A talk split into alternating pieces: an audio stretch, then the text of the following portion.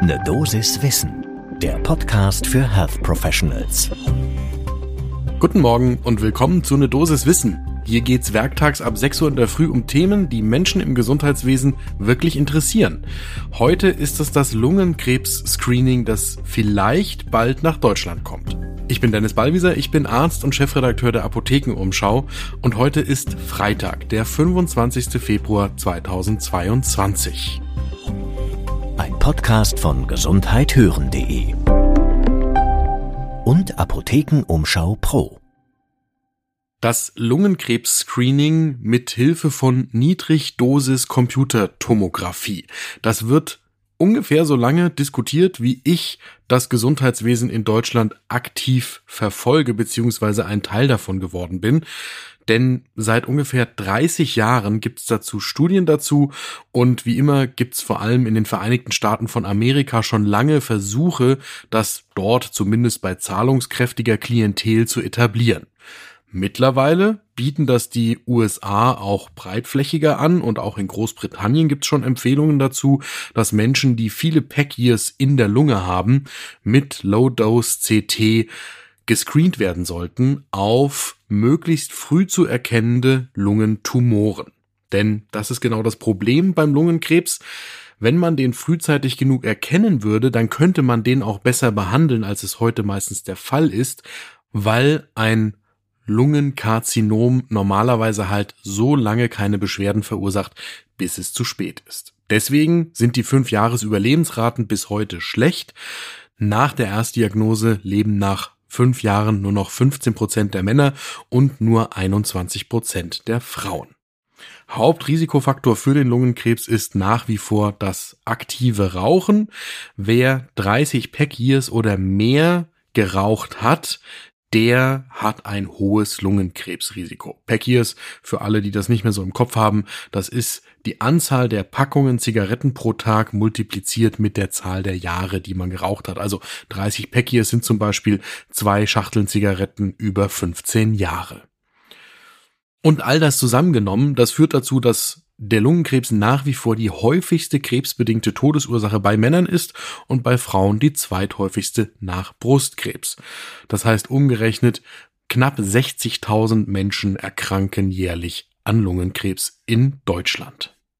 Und jetzt gibt's eine neue Diskussionslage bei der Frage, ob man das alles zum Anlass nehmen sollte, langjährige Raucherinnen und Raucher regelmäßig mit Low-Dose CT zu screenen, ob denn dort ein Karzinom im Frühstadium vorliegt. Das lohnt einen genauen Blick zum ersten Kaffee des Tages.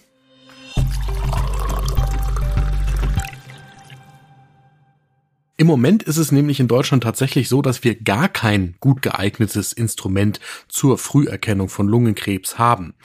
Und ich habe vorhin schon gesagt, also seit 30 Jahren gibt es dieses Konzept mit Low-Dose CT die Lunge zu screenen. Die erste Veröffentlichung dazu ist in Radiology 1990 erschienen. Wir verlinken das in den Show Notes für alle die, die das mal nachschauen wollen. Bisher ist tatsächlich nach wie vor das Mammographie-Screening für die Brustkrebsfrüherkennung das einzige zugelassene Verfahren für eine Krebsfrüherkennung mittels Röntgenstrahlen in Deutschland. Und jetzt ist eine ganze Menge passiert. Also, das Bundesministerium für Umwelt ist Ende 2018 mit dem neuen Strahlenschutzgesetz ermächtigt worden, weitere Röntgenuntersuchungen zur Früherkennung durch entsprechende Rechtsverordnungen zuzulassen.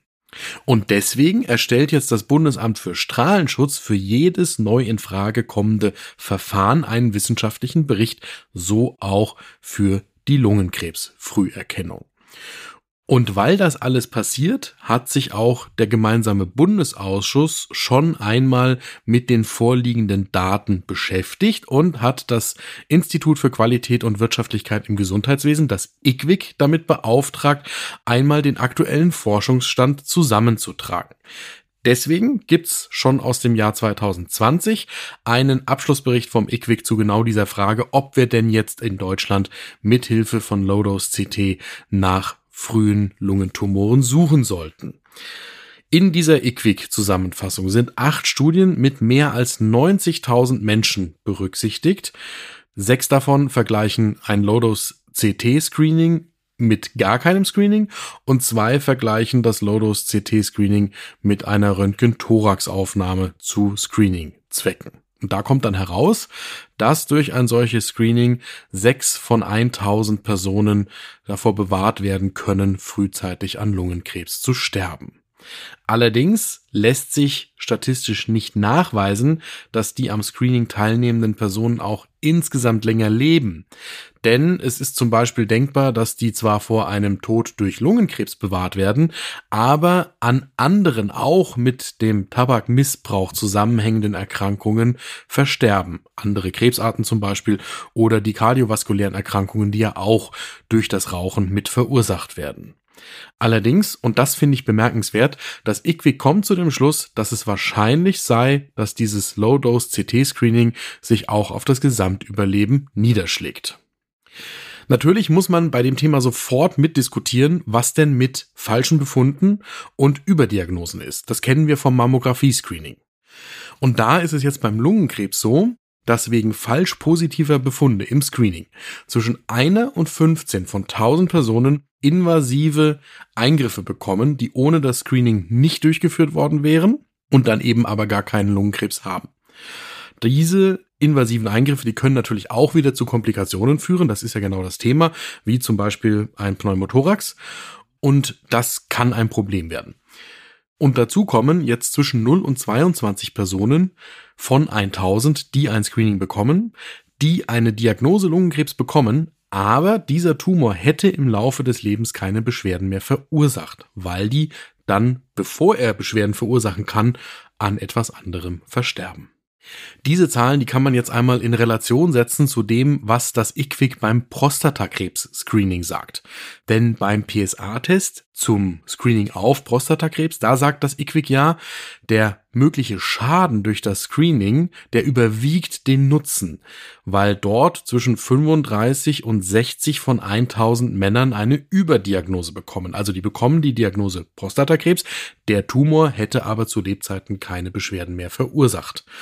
Der Unterschied ist, Prostatakrebs wächst häufig sehr viel langsamer als ein Lungenkrebs. Und das Lungenkrebs-Screening, das zielt ja auf eine Hochrisikogruppe, nämlich auf langjährige Raucherinnen und Raucher mit vielen Pack-Years und eben gerade nicht auf alle Männer einer Altersgruppe, wie das beim PSA-Screening wäre. Und deswegen zusammenfassend sagt das IQWIC, da ist ein Nutzen des Low-Dose CT-Screenings gegenüber keinem Screening zu sehen. Und das macht natürlich jetzt die Umsetzung umso spannender. Der Vorteil einer solchen Screening-Methode wäre, man hätte dann bessere Behandlungsmöglichkeiten. Der Nachteil wäre, man würde über Diagnostik und über Therapie möglicherweise provozieren. Das gilt es jetzt gegeneinander abzuwägen.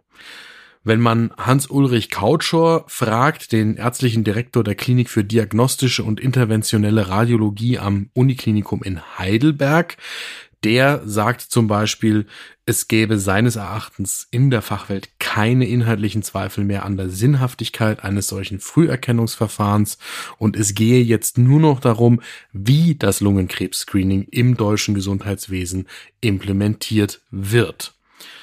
Er hält eine Einführung bis 2024 tatsächlich für realistisch, sagt Couchor dem Tagesspiegel, aber der Weg dahin, der sei beschwerlich.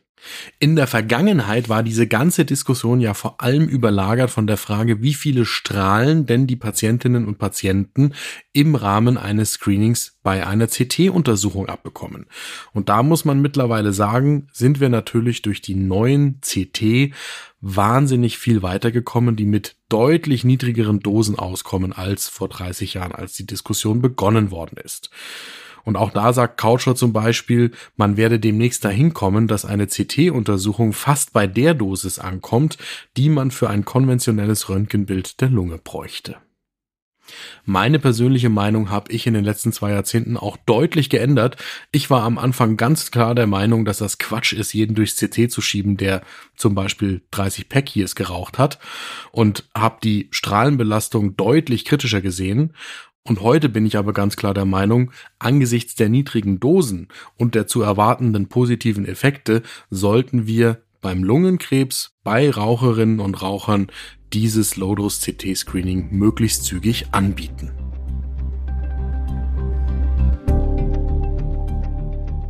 Das war eine Dosis Wissen für diese Woche. Die nächste Folge gibt's am Montag ab 6 Uhr in der Früh überall da, wo ihr Podcasts hört.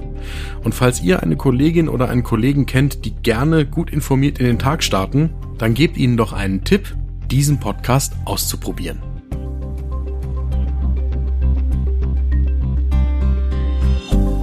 Ein Podcast von gesundheithören.de